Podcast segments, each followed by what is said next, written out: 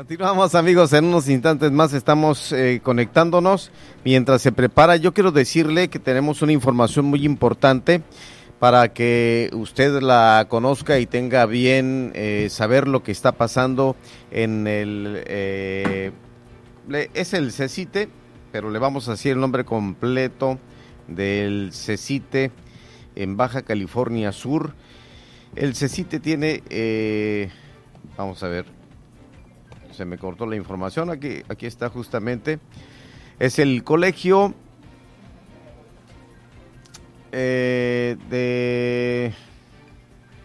Se el Colegio de Estudios Científicos y Tecnológicos del Estado de Baja California Sur. ¿Qué pasa por ahí? Fíjese que surgió una, un detalle muy importante, surgió que se presenta una situación con los trabajadores, sobre todo los que tienen una compensación. Yo le quiero decir que eh, eh, hay una información donde destacamos que Acesta, líder sindical, duro golpe a la economía de sus propios compañeros trabajadores del CECIT en Baja California Sur. Eh, y esto se lo digo así, con estas notas, porque sí la presentaron a un servidor como reportero y comunicador sin consultar a sus representados la base sindical, el secretario general del sindicato del CECIT en Baja California Sur, Carlos Díaz Araiza, giró oficio al gobernador Víctor Castro Cosío para desaparecer de tajo las compensaciones de trabajadores y trabajadoras administrativos y docentes del subsistema. En un comunicado a delegados sindicales vía chat les avisó la noche de este martes 28 de septiembre de la decisión que hace días ya había tomado de manera personal cancelar el pago de compensaciones y si dijo en el chat y se revise quién sí tiene el mérito, pero si es a uno será a todos que tenga dicho merecimiento, mismo que le hicimos entrega del mismo a las autoridades del colegio. Esto lo indicó en el punto 7 de este chat con delegados sindicales. Tuvimos acceso a este punto 7 del chat. Obviamente cayó en la mesa de redacción de Heraldo Radio La Paz y por supuesto es decir, sin una revisión previa, el dirigente sindical y sin consulta a la base trabajadora abre a la autoridad, que es el gobierno del Estado, el hecho de suprimir el pago de compensaciones. En la mayoría de los casos, el pago de salarios del subsistema CECITE se considera muy bajo en comparación a otros del nivel medio superior con recursos de la Federación. Por ello, el Estado aporta el peso a peso para poder paliar la economía de cada trabajadora o trabajador. El punto 7 dice, esto le dijo el dirigente sindical eh, Carlos Jesús Díaz Araiza a sus compañeros delegados. Se lo voy a leer así como dice. Punto 7.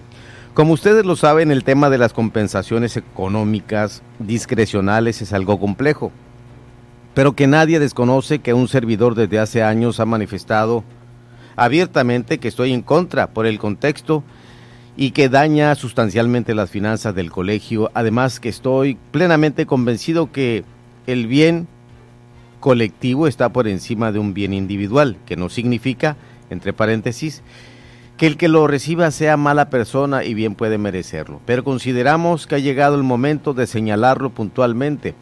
Por tanto, de manera directa le solicitamos al gobernador de nuestra entidad, al profesor Víctor Manuel Castro Cosío, de manera formal a través de un oficio que se cancele el pago y se revise quién sí tiene el mérito, pero si es a uno, será a todos que tenga dicho merecimiento, mismo que le hicimos entrega del mismo a las autoridades del, del colegio. Esto último, dice el líder sindical, este último numeral lo escribo en primera persona, asumo el costo que puede tener y la molestia que pueda repercutir. Así lo señaló, señaló hace unos momentos, por supuesto, nos dio una versión vía telefónica donde lo entrevistamos a Carlos Díaz Araiza, secretario general del sindicato del CECIT. Y bueno, lo pongo a su, a su consideración, ustedes lo escuchan, por supuesto, y enseguida regresamos con dos damitas que van a darnos una entrevista aquí en Heraldo Radio. por la decisión que se tomó de suprimir eh, compensaciones a, a, ellos y bueno, aquí tienen un problema muy fuerte porque unos dicen que son peso a peso, gobierno del Estado, federación y les pega duramente la economía. Claro, no, eh, comprendemos a, los compañeros que, manifiesten ahora sí que con la molestia, pero igual si te interesa te contextualizo. Eh, para nosotros eh, no fue un tema sencillo ese tema de la compensación la reciben en el estado 82 personas.